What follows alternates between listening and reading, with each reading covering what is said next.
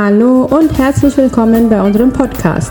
Wir sind die Nantis AG und sind spezialisiert im Bereich der personaldiagnostischen Abklärungen. Mit unserem Podcast möchten wir arbeitspsychologisch relevante und aktuelle Themen mit spannenden Gästen diskutieren und laden auch Sie herzlich ein, uns auf diesem Weg zu begleiten und mitzudiskutieren.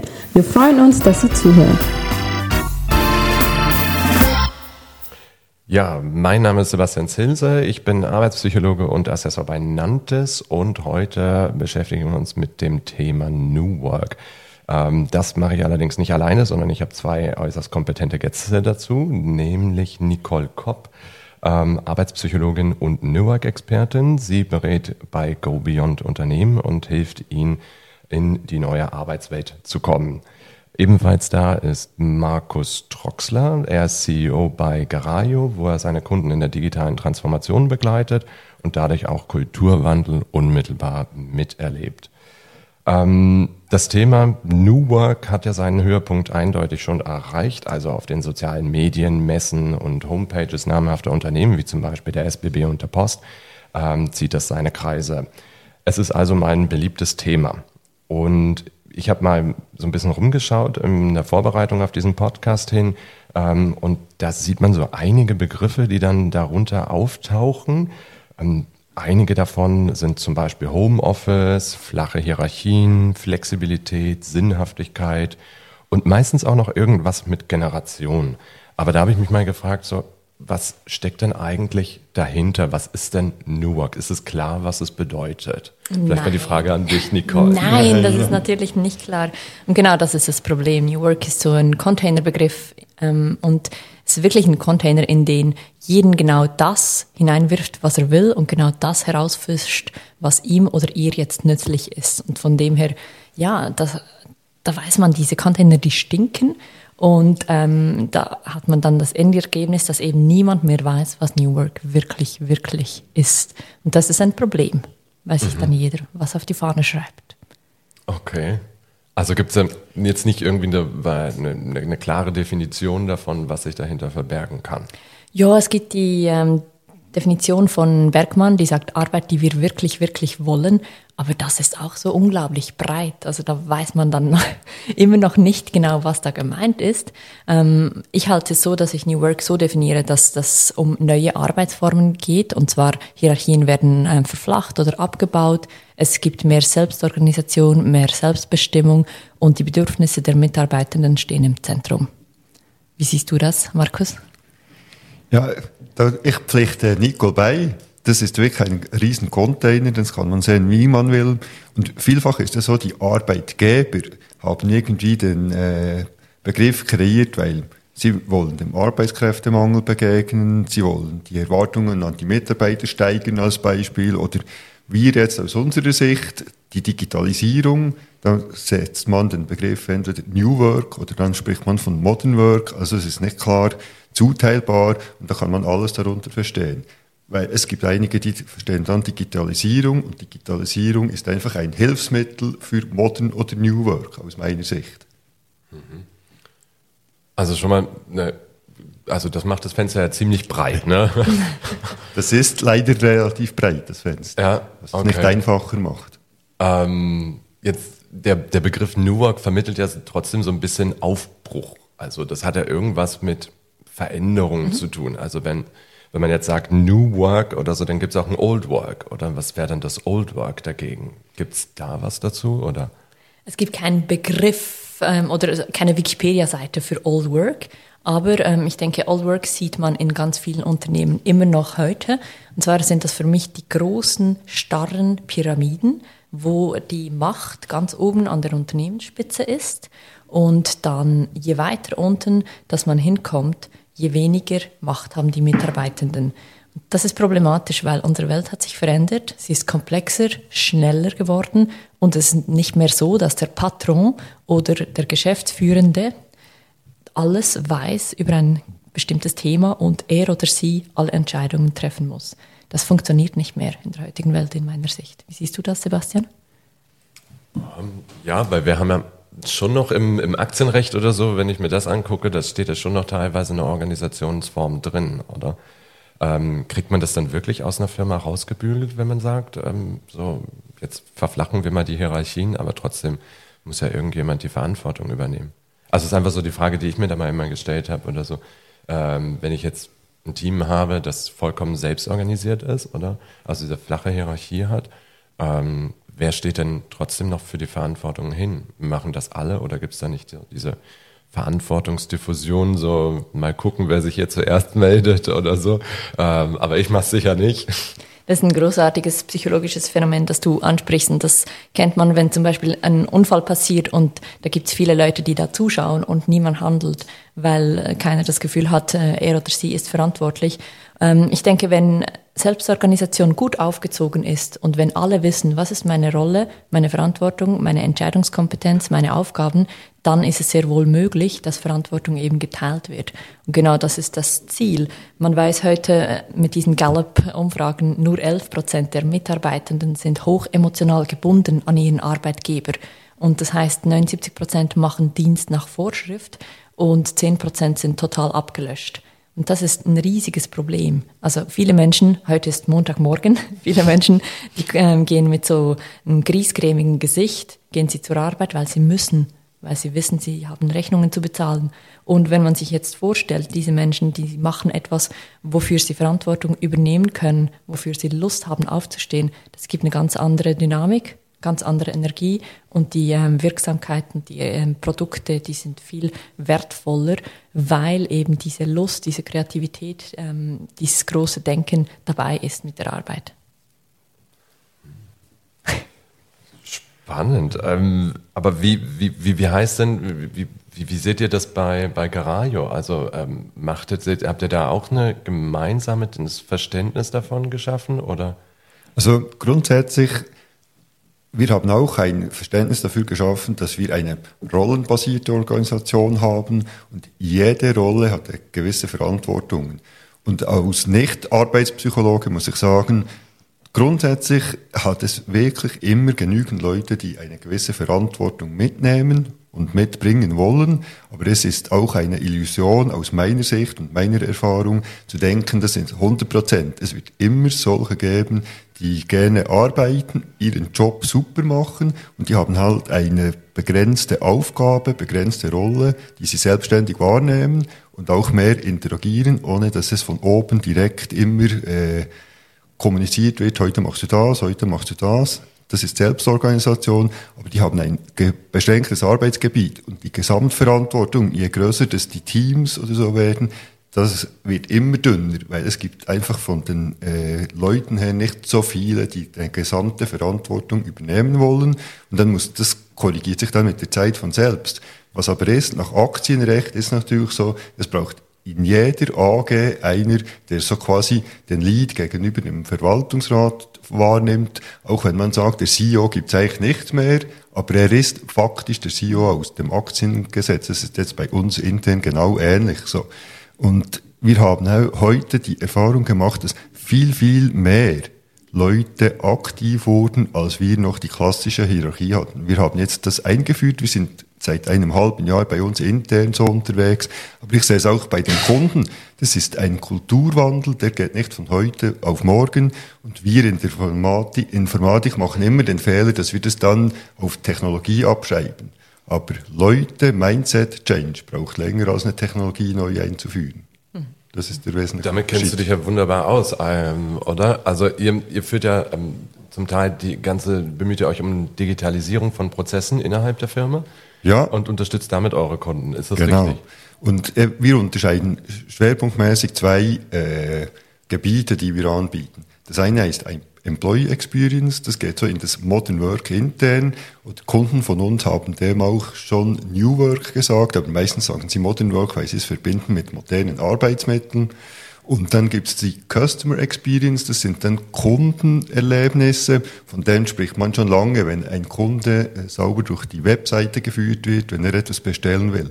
Aber heute ist auch so, dass wir die Mitarbeiter in intern wurde Digitalisierung lange, lange vernachlässigt und der kommt mit Modern Work. Das war so der erste Schritt mit Corona, Teams. Man musste anders zusammenarbeiten, konnte nicht mehr im Büro zusammenarbeiten. Und das hat dann die Digitalisierung dort unterstützt. Und dort sprechen wir von Employee Experience. Und dort ist eigentlich die Herausforderung, nicht nur die Technik, sondern die Zusammenarbeitsform. Man wird dann plötzlich transparenter, man arbeitet zusammen am selben Dokument, hat eine Ablage für alles, die im Team für alle einsehbar ist. Früher hatte jeder noch auf seinem PC eigene Dateien wenn ich zusammenarbeite, heute modern, dann lege ich auch offen, wenn ich halt einmal etwas falsch ein, äh, hineingeschrieben habe, sehen das meine Kollegen. Und früher habe ich es erst hochgeladen, wenn es fertig war und alles perfekt war. Und das Mindset dort zu ändern, dass man transparent zusammenarbeitet und das Team als Team stärker ist und nicht das Individuum. Das ist eigentlich so ein erster Change.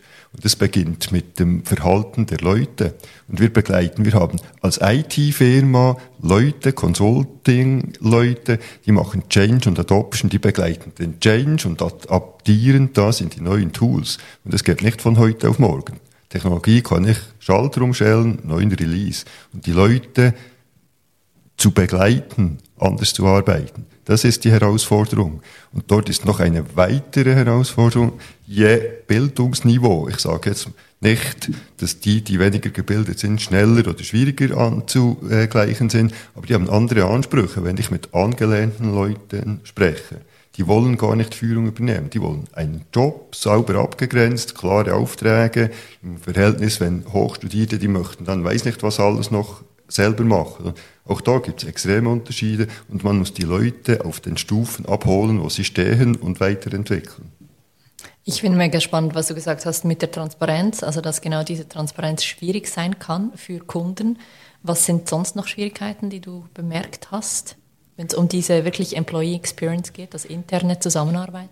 Äh, was dort ist, ist das Vertrauen abzugeben. Weil wenn man wirklich äh, Leute selbstständig arbeiten lassen will, dann gebe ich eine gewisse Kontrolle aus der Hand. Und ich sage immer, wenn man gut führt, mein Anspruch war schon immer, ich traue grundsätzlich jedem, bis er mich enttäuscht hat. Aber die Erfahrung zeigt, dass eher viele äh, grundsätzlich nicht vertrauen und lieber kontrollieren, bevor das irgendetwas passiert. Und das ist eigentlich für das Modern Work und den, die neue Arbeitsform sehr hinderlich zuerst machen lassen und dann eingreifen oder eben coachen. Das ist nicht mehr führen im klassischen Sinn, das ist Leadership, Coaching und dann begleite ich die Leute und gehe nicht so im Mikromanagement Controlling machen. Das ist der Riesenunterschied aus unserer Sicht. Die Erfahrung zeigt es bei unseren Kunden, die wir begleiten. Und ich habe jetzt das live erlebt in den anderthalb Jahren Garayo. Wir haben ein, vor einem halben Jahr umgestellt auf rollenbasierte Organisation bei uns.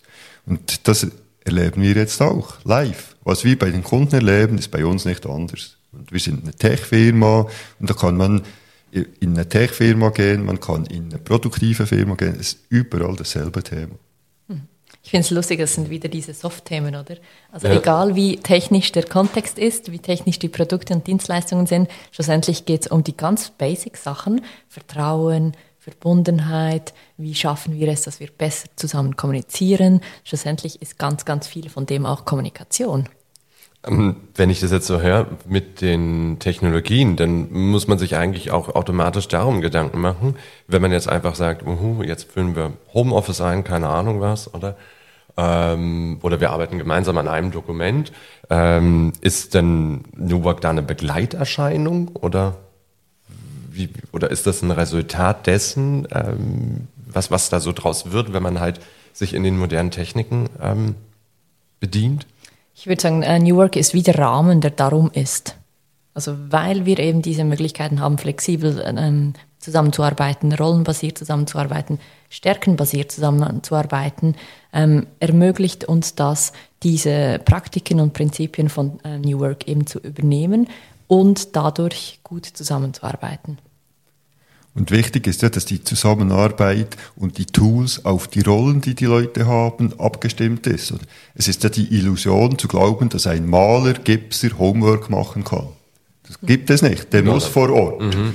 Und mhm. der ist schon glücklich, wenn er digital vielleicht die Arbeitszeit erfassen kann, damit er am Abend nicht immer noch ins Office fahren muss und einen Rapport abgeben muss. Mhm. Das ist für den schon ein Riesenfortschritt, im Gegensatz zu den Leuten, die im Büro zusammen kommunizieren, Team-Meetings machen.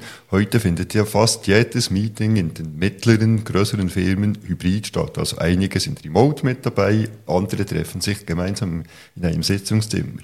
Und das ist die Herausforderung. Stufengerecht, arbeitsrollengerecht, das zu verbinden und jedem sein Optimum zu geben. Und wir versuchen immer, wenn wir Kunden haben, wirklich die Kunden darauf aufmerksam zu machen, brech nicht alles über einen Leist. Es ist die Illusion und jetzt beim Gipser zu bleiben, wenn wir eine Malerei unterstützen, dann haben die im Office ganz andere Bedürfnisse als der Gipser und Maler und es ist auch die Illusion, wenn man dann die Kommunikation über die Tools, die die Maler mit sich tragen, durch den Arbeitstag äh, verteilen will. Weil am Abend geht das Tablet oder mit was das sieht, die Zeit erfassen und rapportieren, geht mit dem Überkleid zusammen in den Spind. Mhm. Und dann nimmt er nicht, nicht nach Hause, wie die Leute, die im Büro arbeiten, immer mit dem Notebook umher sind. Und wenn man mhm. dann die Leute nur so informieren will, dann geht sehr, sehr viel verloren. Und das, das ist immer so etwas die Illusion der früheren Teppichetage, die müssen halt und so. Das geht nicht. Und das ist auch die Erwartung, sollte man nicht so hoch stecken. Das ist eine andere Einstellung zur Arbeit, die mhm. Leute. Und die wollen mhm. dann morgen, vielleicht, wenn sie das Tablet anwerfen, am Montag, wenn es News gibt von der Firma oder so, dann wollen sie dann lesen, was passiert. Dann nehmen sie sich die Zeit. Aber die machen das nicht am Abend und übers Wochenende. Mhm. Und das bedingt dann, dass man das alles digital richtig steuert dass die Information ja. zu der rechten Zeit an die rechten Leute kommt. Und nicht, wenn man äh, Postnachrichten sendet und am Montag sieht der Maler nicht, dass der, die Firma neu verkauft wurde. So. Wäre ein schlechter äh, Approach. Und das ist sehr wichtig. Mhm. Du sprichst ein ganz wichtiges Thema an mit diesen Kommunikationskanälen. Ähm, ich habe auch kürzlich eine Firma ähm, beraten, bei denen wurde einfach Teams eingeführt. Ähm, und ohne Erklärung. Die Mitarbeitenden wissen nicht, was wie kommunizieren, was wo ähm, zu lesen ist und die sind total überfordert. Das sind auch Leute, die draußen sind auf den Baustellen und ähm, für die ist es mega anstrengend, wirklich immer diese Flut von Informationen zu erhalten und man weiß, die Geschäftsleitung ähm, passt nicht gut auf, was wo kommuniziert wird sondern das wird alles ähm, quasi rausgeblasen und die müssen sich dann selbst einen Weg finden. Und Kommunikation ist so ein wichtiges Thema und man kann so viel falsch machen als Unternehmen, dass es sich eben ganz fest lohnt, da drauf zu schauen. Wie machen wir das? Was müssen unsere Mitarbeitenden lesen? Wie oft? Und haben sie überhaupt die Zeit dafür? Genau. Mhm. Ja, und wichtig ist, das kann man alles einstellen. Mail-Kanal äh, über äh, Teams oder was auch immer. Es gibt dann so viele Tools von Microsoft. Und man muss die Leute auch nicht überfordern. Man kann Yammer brauchen, man kann das Viva Engage brauchen zum Kommunizieren, Teams, nur für einige Beispiele zu nennen. Und eine Firma muss sich entscheiden und wir beraten die Firmen immer dahingehend, macht es möglichst einfach, möglichst einfach für alle Leute, für euch selber auch. Und wir erarbeiten vielfach am Anfang so wie ein Kompass, wo man auch festlegt, wie soll die Kommunikation laufen und gewisse Guidelines festlegt. Und die gelten für alle, inklusive die äh, Führungsriege oder die Projektleiter, wie für die draußen. Und dort steht unter anderem drin, welchen Kanal nutzt man für welche Informationen. Oder es gibt ein uraltes Beispiel. Wenn ich Mails in der Firma rumschicke und man sollte man schauen, das geht auch bei der rollenbasierten Organisation nicht, das ging schon früher nicht. Wer ist Mann? Das sind alle oder keiner. Und wenn man jemand adressiert, gehört der ins Mail. Und wenn man so die CT-Mails noch macht, das ist einfach Bullshit und das gehört sich nicht mehr. Das sind Informationen und das gehört im Kompass rein. Und das ist auch die Umstellung. Früher war es immer so, wenn ich dem Mitarbeiter oder meinen Kollegen Druck machen wollte, habe ich noch den CT, den Chef draufgenommen, der schaut dann schon. Das ist auch so eine ihre Meinung. Macht heute keiner mehr. Mhm. Ich habe schon lange CC-Mails, die gehen bei mir in den äh, Papierkorb, also CC-Mail notieren.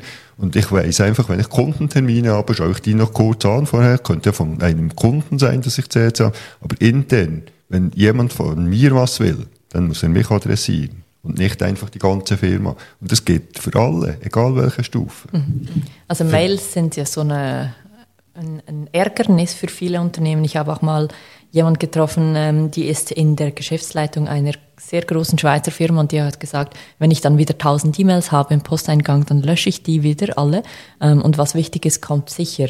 Und was ich mich gerade frage, ist, wenn wir sprechen von Transparenz, ähm, dann ist E-Mail ja etwas sehr Intransparentes. Findest du denn, wir sollten E-Mails abschaffen in Unternehmen?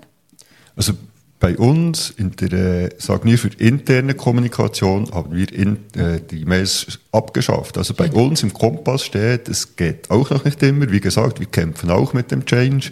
Aber bei uns im Kompass steht, für interne Kommunikation ist Mails kein Thema mehr. Mhm. Weil über Teams-Kanal ist klar, da sehe ich auch gerade direkt Feedback. Und zwar in diesen Teams oder den Arbeitsgruppen, die zusammenarbeiten. Das muss man sauber äh, einstellen und kommunizieren. Und wenn ich etwas at all schicke, Mitarbeiterumfrage oder irgendwas, dann sehe ich halt dann von allen Mitarbeitern das. Und wenn ich natürlich eine 1000-Mann-Firma habe, ist das vielleicht auch der falsche. Da sollte ich vielleicht auf abteilungsbezogen oder so die Teamkanäle einrichten.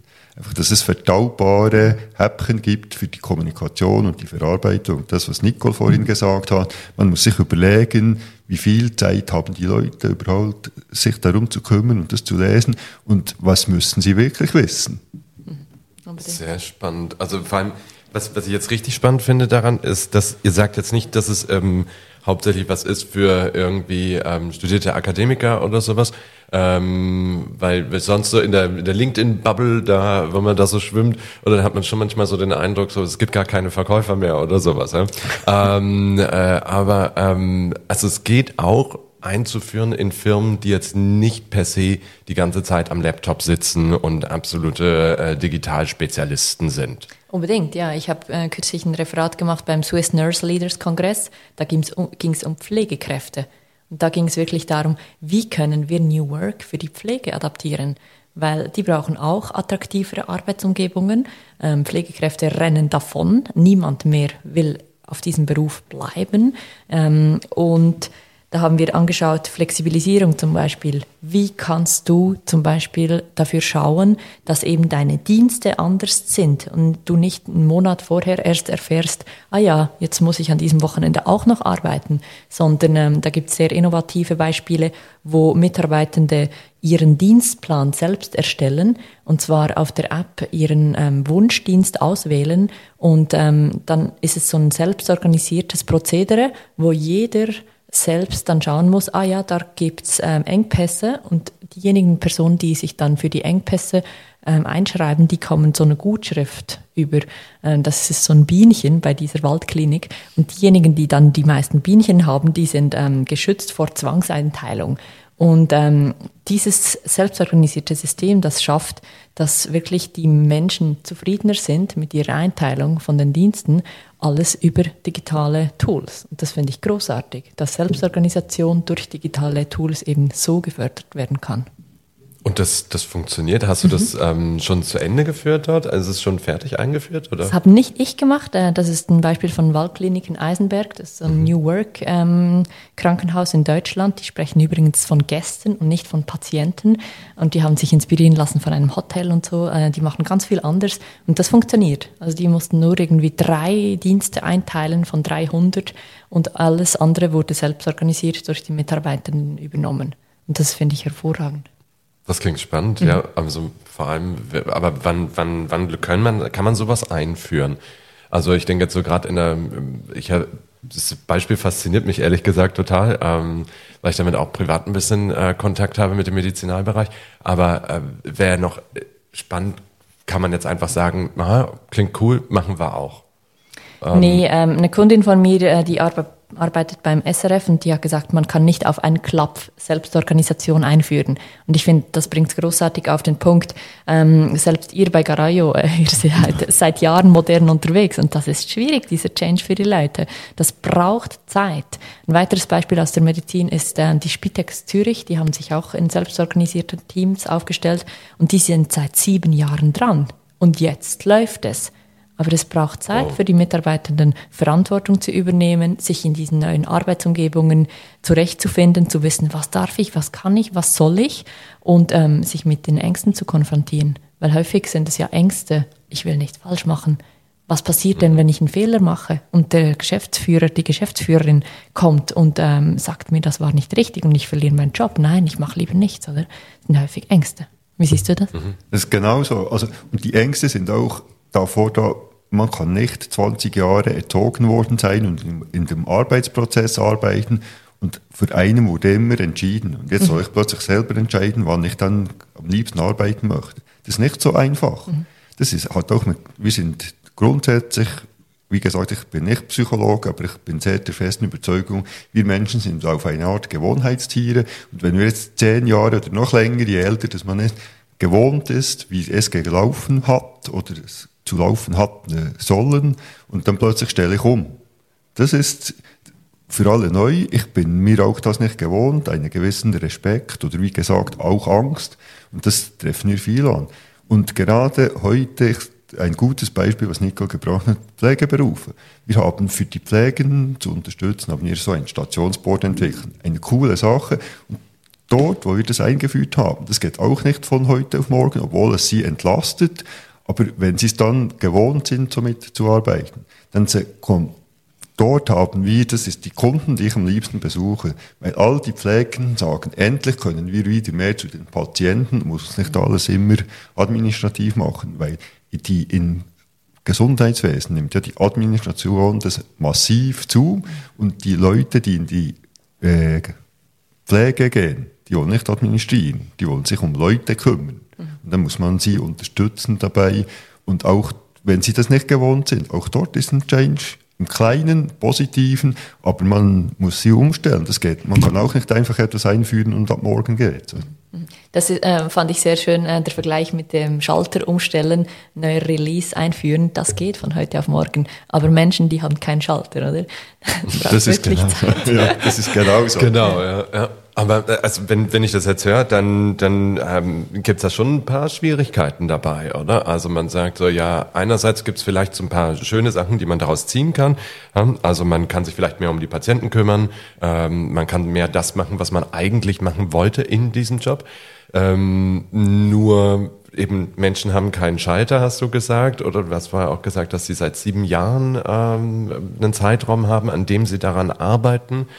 Ähm, was sind denn da so die typischen Fallstricke? Ähm, oder was sind, können auch Gefahren sein? Weil wenn ich mir denke oder so, ja, wir müssen das selber planen, dann könnte ich mir jetzt schon vorstellen oder so, ja, also du machst jetzt deinen Dienst dann oder so, aber ich möchte den jetzt auch gerne lieber dann machen oder wie organisieren wir uns da oder da kann es ja schon auch zu Reibereien kommen oder so. Mhm. Ähm, ja und nein. Also ähm, Andrea Reichelt, die ist GL-Mitglied von der Spitex Zürich Limmat und die hat gesagt, äh, Pflegende zum Beispiel, das sind extrem liebe Leute die geben sich nie ein kritisches Feedback, oder? Man wählt diesen Beruf, weil man Menschen liebt, weil man unterstützen und helfen und pflegen will. Und was wir wissen, ist selbst ähm, New Work braucht Inner Work. Das heißt, Beziehungskompetenzen, Sozialkompetenzen, Feedback und Kritikfähigkeit, all diese Soft Skills müssen wir stärken, weil die äußeren Strukturen wegfallen. Das heißt, all die Prozesse und die Anleitungen und die Aufgaben, die mir früher gegeben wurden, die fallen weg. Ich muss mich selbst kümmern, ich muss mich organisieren, ich muss dem anderen Feedback geben, wenn mir das nicht gefallen hat, wenn eine Grenze überschritten worden ist, wenn ich nicht mit dir zusammenarbeiten kann, wenn du diesen Ton ähm, so mit mir sprichst. Und das heißt, diese Selbstkompetenzen, die muss man gleichzeitig entwickeln. Es reicht eben nicht nur den technologischen Schalter umzustellen, das haben wir vorhin gesagt, aber gleichzeitig mit dem Runterfahren dieser äußeren ähm, Strukturen muss man die inneren Strukturen hochfahren und das braucht Zeit, diese Beziehungskompetenzen. Kann das die Leute auch mal überfordern? Mhm, definitiv. Also die Spitex, die hat auch gesagt, es haben Leute den Beruf verlassen oder diese Organisationsart verlassen, weil sie sagen, ich möchte nicht so arbeiten. Aha. Mhm. Also da war dann vielleicht die, also gibt es auch so vielleicht so, so eine Art Beipackzettel äh, äh, für New Work, würdest du sagen? Oder? Hm, ich glaube, Beipackzettel gibt's nicht. Es muss einfach zu einer Auseinandersetzung mit sich selbst kommen. Menschen müssen sich viel mehr mit sich selbst befassen. Was tut mir gut? Wie möchte ich wirklich, wirklich arbeiten? Und auch, dass Führungskräfte als allererstes fragen, hey, was brauchst du, um gute Arbeit zu leisten?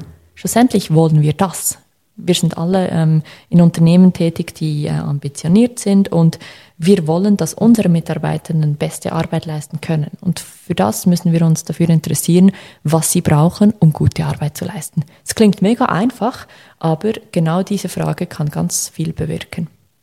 Also vielleicht sowas dann eher nach dem Motto zu Risiken und Nebenwirkungen fragen Sie Ihren Unternehmensberater oder Arbeitspsychologen. Nein, fragen Sie mal Ihre Mitarbeitenden, was Okay. sie brauchen, Ja. um gute Arbeit zu leisten. Ich bin zum Beispiel Mutter von zwei kleinen Kindern. Ein Termin Montagmorgens, das ist schwierig. ich habe heute Morgen schon zwei Stunden Care Work gemacht und ich bin Ja. knapp hierhin gekommen, weil ich einfach wusste, mein Sohn muss noch angezogen werden und äh, Papa muss schauen und so. Ähm, ja, das ist schwierig. Und von dem her, wenn ich weiß, ah, Frau Kopp, die hat zwei kleine Kinder und äh, da ist ein Termin morgen früh vielleicht nicht gut, dann kann ich vielleicht als Unternehmen die Termine so organisieren, dass ich eben Frau Kopp nicht morgen früh brauche, sondern ihr Zeit gebe. Und dafür weiß ich, Frau Kopp arbeitet dann am Abend diese Stunden, die sie am Morgen verpasst hat. Okay. Das ist ein gutes Stichwort, was Nicole gesagt hat. Früher, ich will nicht sagen, vor Modern Work oder vor New Work, war ja immer so klassische Hierarchien und je größer der Konzern, je weniger hatten die Mitarbeiter direkt Kontakt mit der Führungsperson. Und heute, egal wie man führt, ob rollenbasiert, stark holokratisch oder noch etwas eher wie früher gewisse Hierarchien, man muss eigentlich die Leute kennen, weil heute, wenn man von New oder Modern Work äh, spricht, ist einfach die Grenze zwischen Privat und Geschäft, die ist fließend. Und das gehört auch wieder in das Thema, was ich schon eingangs erwähnt habe, Vertrauen haben. Und wenn ich aber die Leute kenne, dann weiß ich auch genau, wie Nico gesagt hat, sie ist Mutter, dann muss ich vielleicht nicht erwarten, dass sie am Morgen immer zu, zu früher Stunde kommen kann, bevor das jemand zu den Kindern schaut, wenn sie nicht arbeitet, sei das der Mann oder eine Krippe oder was auch immer. Aber da muss man, das weiß man ja, kann man Rücksicht nehmen. Aber das weiß ich auch nur, wenn ich die Leute kenne. Und das ist natürlich, je größer die Unternehmen, je weniger kennen die direkten Vorgesetzten die oh, das private Umfeld und die Leute. Und das ist heute so, das gehört irgendwo zusammen. Und wenn mich das nicht interessiert, dann weiß ich auch nicht, wie ich Rücksicht nehmen soll und mache viel falsch im Leben, sage ich immer. Wenn ich nicht weiß, wie das Team funktioniert, beim Sportart ist, da weiß der Trainer von jedem genau was. Und in einer Firma mit einem Team, da weiß der Trainer oder Coach oder Leader nicht von jedem immer alles. Und dort fängt es an. Wenn man erfolgreich sein will in der Firma, muss man wie Sportteam führen und sich auch darum kümmern. Umgekehrt auch. Der Coach hat auch nicht immer einen guten Tag oder der Leader. Das ist immer gegenseitig. Es ist nicht nur noch äh, top-down, es, ist, es schmilzt zusammen von unten nach oben und von oben nach unten, wenn man so die alten äh, Wörter brauchen will. Also würdest du dem widersprechen, dass man sagt, ähm, äh, berufliches und privates sollte man strikt trennen? Zum Beispiel. Es gibt Unterschiede. Ich sage jetzt bei einem Gipser Maler. Da kann man das, wie, wie will der irgendwie Homework machen oder der hat klar abgegrenzte Sachen. Aber auch ein Maler, wenn der vielleicht äh, Kinderbetreuung haben muss, dann ist der auch mal später dran. Arbeitet vielleicht dann halt in dieser Zeit kürzer, aber die sind auf dem, äh, bei ihren Projekten müssen sie die Termine einhalten und wenn er vorher Termine einhalten muss und Überzeit macht, dann kann er ja sich dann auch mal um Kinder oder Familie kümmern. Also dort ist einfach die Kompensation anders, weniger strikt zu trennen, privat und beruflich. Aber grundsätzlich bin ich schon dafür, dass man Rücksicht nimmt, aber auch die Mitarbeiter unterstützt, weil Work-Life-Balance ist dann auch noch ein Thema. Wenn ich dann nur noch immer als Vorgesetzter oder als Firmeninhaber und in der Führung nur immer die Mitarbeiter auspresse, dann mache ich auch etwas falsch. Und äh, gute Trennung hilft auch, und ich bin verantwortlich in einer Führung oder Leaderrolle für das Wohlergehen der Mitarbeiter. Wenn einer aussteigt nach einem halben Jahr, weil er zu viel arbeiten musste, keine Ruhezeiten hat, beim Lastwagenchauffeur wird es vom Bund oder von öffentlicher Hand überprüft und in der Firma wird zum Teil etwas von Mitarbeitern verlangt über sehr, sehr lange Distanz, das wird nicht überwacht. Und das ist auch eine gewisse Eigenverantwortung der Mitarbeiter, zu sagen, ich bin jetzt am Anschlag und wenn die Firma darauf nicht Rücksicht nehmen will, muss man sich überlegen, bin ich da am richtigen Ort oder nicht. Das ist auch eine gewisse Eigenverantwortung, aber dann natürlich auch die Verantwortung des Vorgesetzten oder des äh, Teams oder der Firma, wenn einer kommt, darauf Rücksicht zu nehmen. Und gute Teams, die korrigieren sich dann selber, dann sagen sie, ja, das letzte Mal sind die anderen auch für mich eingesprungen, jetzt schauen wir zu ihm. Das wäre dann so das Ende, wenn man sagen kann, wir haben die Transformation geschafft, dann wie Nicole vorhin auch gesagt hat, dann kann man sich selber einteilen und selber helfen. Dann stehen die, die dann nicht gerade ein anderes Problem haben, privat zusammen und lösen in der Firma das Problem. Ich finde, du hast viele wunderbare Aspekte genannt ähm, und vor allem auch, dass es eben Sachen im Leben gibt, die erfordern, dass wir Rücksicht halten zueinander aufpassen auch. Äh, man weiß, jeder Sechste hat im Laufe seines Lebens eine Depression, jeder Dritte hat im Laufe seines Lebens eine Krebserkrankung. Und das sind extrem hohe Zahlen und man weiß heute, psychische Probleme sind auf dem Vormarsch. Vielen Leuten geht es nicht gut. Und von dem her ist es eben wichtig, dass wir wissen, ja, wie geht's uns? Wie geht's einander? Ähm, was brauchst du eben, um gute Arbeit zu leisten? Ich war kürzlich in einem Bundesamt, ähm, habe dort ein Referat gehalten und da hat die Direktorin gesagt, ja, ich weiß doch nicht, wie es meinen Leuten geht oder ähm, nein, sie hat gesagt, ich weiß nicht, ob die Kinder haben oder nicht. Also von der Familiensituation hatte sie keine Ahnung. Und da muss ich sagen, wait, what? Ähm, du weißt nichts über das Privatleben. Wir müssen nichts Privates erzählen, aber Persönliches hilft uns, diese Verbundenheit und das Vertrauen zu stärken. Und ich finde es extrem wichtig, dass man sich auch interessiert füreinander und weiß, was beschäftigt dich im Moment. Weil jeder von uns hat einen Rucksack. Alle haben was erlebt. Äh, wir alle haben Angehörige, denen es vielleicht nicht gut geht. Du hast vorhin gesagt, ja, ein Großvater, der vielleicht ähm, jetzt alt wird, oder? Ähm, das kann belasten. Und das heißt dann, dass vielleicht ein Sebastian am Montagmorgen nicht gute Laune hat, weil etwas am Wochenende passiert ist mit dem Großvater. Und ich als Teammitglied, ich möchte doch wissen, deine schlechte Laune hat nichts mit mir zu tun sondern das hat damit zu tun, dass eben familiär etwas da ist. Und ich glaube, diese Offenheit, das zeichnet New Work auch aus, dass wir eben miteinander nicht nur als Arbeitsmenschen sprechen, sondern dass wir uns ganz anschauen. Ähm, es gibt immer wieder Bücher, die sagen, ja, die Organisation hat keine Verwendung für den ganzen Menschen.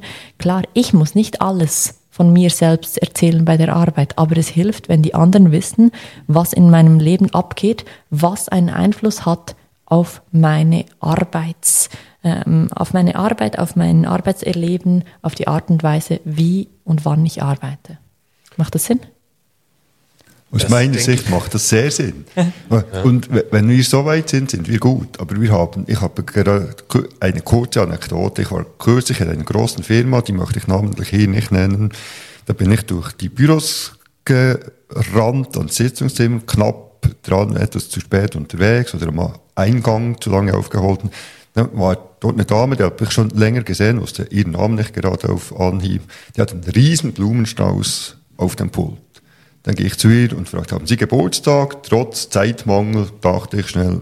Dann hat sie gesagt, nein, nein, sie hat ein Jubiläum, 25 Jahre in der Firma. Da habe ich ihr gratuliert und alles Gute gewünscht hat sie mir gesagt, das sei dann super nett, so ein Chef wünschen Sie sich. Ihr nächsthöherer Vorgesetzte habe vorher auch gefragt, haben Sie Geburtstag? Hat sie gesagt, nein, 25 Jahre Jubiläum. Der hatte gesagt, schön und ging weiter.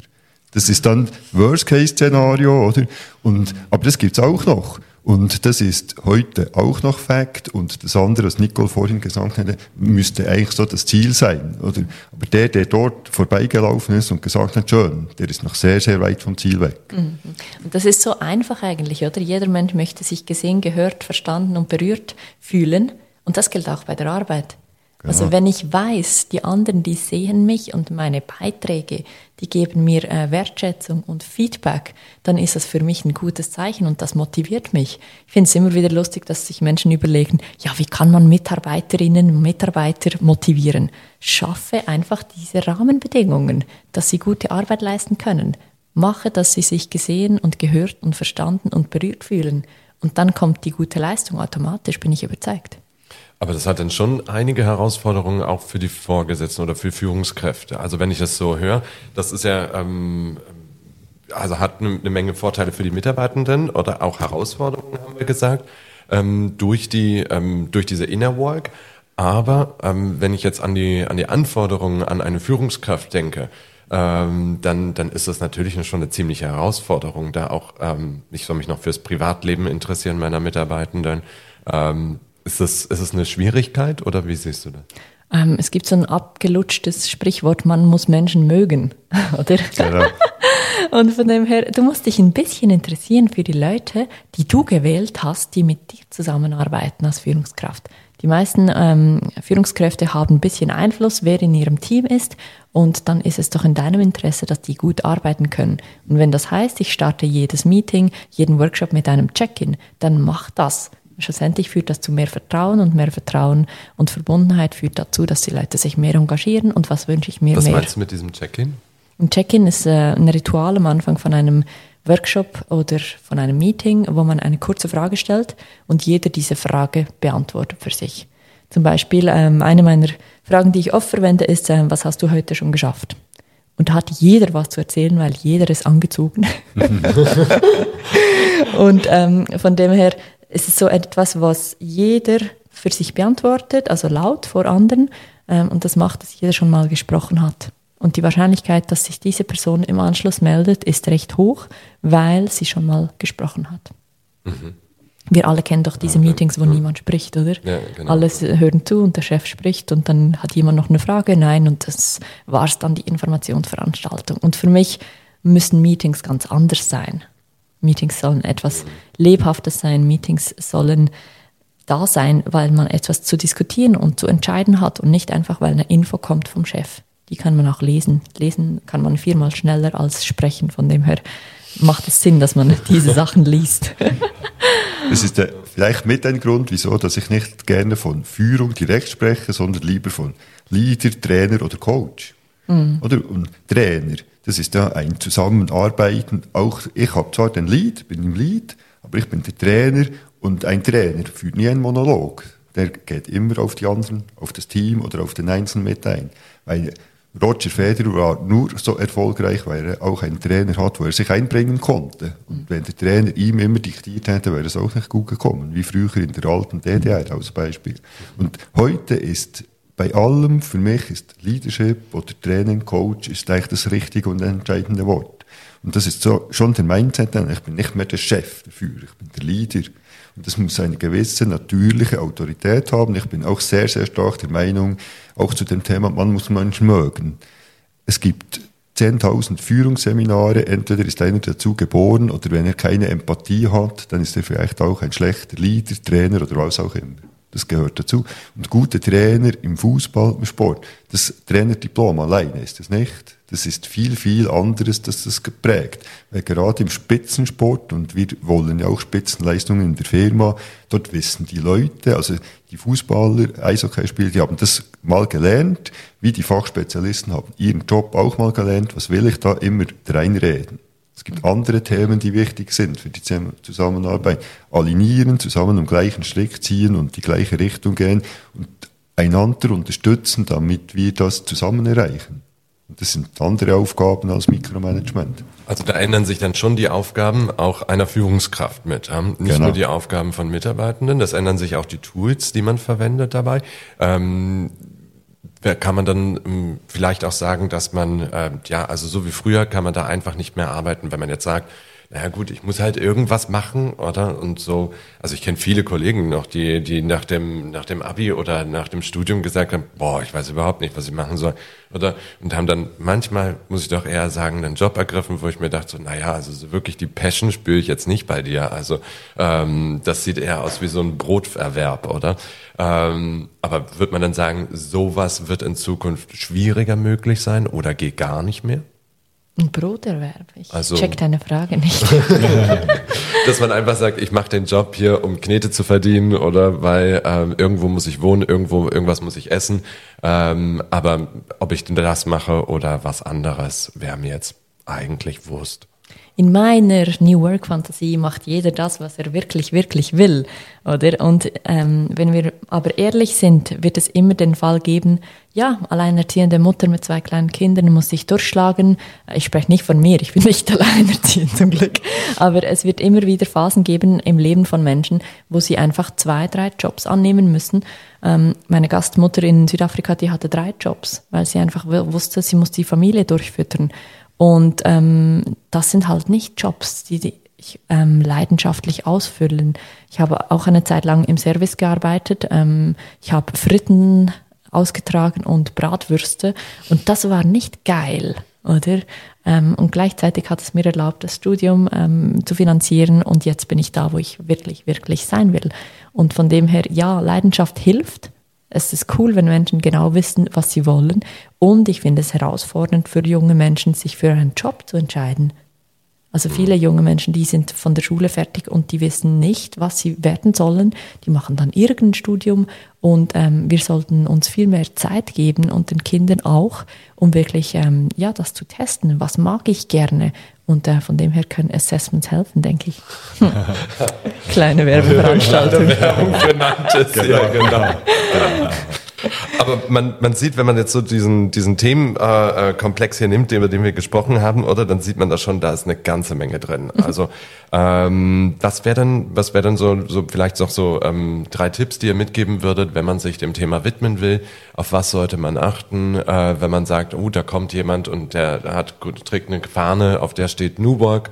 Ähm, was, was sollte man darauf dabei beachten, wenn man überlegt, da jemanden ähm, so die Organisation dann anzuvertrauen? Ich denke, ganz wichtig ist die erste Frage, wofür machen wir das? Ähm, New Work sollte nicht zum Selbstzweck werden, sondern man muss wissen, wofür man es machen will. Ist es ein besseres, attraktiveres Arbeitsumfeld für die Mitarbeitenden? Ist es eine innovativere ähm, Art, die Zusammenarbeit zu organisieren, geht es um Erschließung von neuen internationalen Märkten durch ähm, schnellere Produktabwicklung, solche Sachen. Von dem her muss man wissen, was ist mein Startpunkt und wo will ich hin. Das ist mein erster Tipp. Markus, der zweite. Den ersten Tipp würde ich unterstützen, das ist mal das A und O. Und der zweite ist aber auch mit den Leuten, die Leute abholen. Mhm. Also, wenn man, eh, wenn man weiß, wo man hin will, das Ziel, was man erreichen will, dann müsste ich bereits jetzt Kommunikation mit den Mitarbeitern, mit den Teams, mit dem ganzen, äh, diese alle betrifft, äh, Kontakt aufnehmen und die abholen. Weil am Schluss ist, wenn man diese Richtung gehen will, da haben alle einen Beitrag zu dazu beizutragen oder sagen dann am Schluss, mir ist es egal. Es gibt ja dann auch Leute, die wollen da nicht dazu beitragen, aber etwas mehr sagen schon, aber sie sind vielleicht so kreativ und haben auch nicht so den Background für damit zu arbeiten. Das Wichtige für mich ist immer, sagen wir immer, holt die Leute ab im Change Management, sage ich, und nehmt die Leute mit an den Tisch und auch wenn wir Prozesse ganz einfach einen Prozess definieren, und dann sagt mir der Teamleader, ich weiss, ich kann das selber machen. Und dann sage ich, ich beharre darauf, nehme das Team mit. Und dann ist x-mal, nicht einige Male, x-mal passiert es, dass irgendeiner aus dem Team sagt, aber du, das machen wir schon lange nicht mehr so, bei uns ist so. Und das ist das Entscheidende. Die meisten haben das Gefühl, sie wissen, wie alles geht, und das ist schon lange nicht mehr so in Wirklichkeit. Und darum holt die Leute dort ab, wo sie stehen, und dann wird auch die Endlösung, egal, Modern New Work, wird in die richtige Richtung gehen. Mhm. Also, kann man schon festhalten, New Work als Thema selber ist sehr breit gefasst. Mhm. Ähm, und man muss sich schon überlegen, wofür man das einführt, was man da einführt und dass es natürlich weder an der Arbeitsrealität vorbeigehen darf, als auch an den Mitarbeitenden nicht vorbeigehen sollte. Ähm, aber eine gewisse, ein ähm, gewisser Change, der berührt nicht nur die Mitarbeitenden, sondern auch die Führungskräfte und damit wahrscheinlich die gesamte Organisation als solche. Ähm, ja, das denke ich ist doch ein schönes Fazit, was wir dazu ziehen können. Ähm, ich danke euch beiden recht herzlich für das Gespräch und ja, wenn man sich an euch wenden will, dann muss man, glaube ich, einfach nur kurz den Namen googeln, Nicole Kopp und äh, Markus Troxler und dann kann man sich auch da entsprechende Hilfe holen. Ich danke euch vielmals dafür und vielen Dank. Herzlichen Dank, ja, herzlichen Dank auch. So, das war's auch schon wieder mit der heutigen Podcast-Folge. Wir hoffen sehr, dass wir Sie mit unserem heutigen Thema begeistern konnten und würden uns sehr freuen, Sie beim nächsten Mal wieder begrüßen zu dürfen. Vielen Dank fürs Zuhören, Ihre Nantis AG.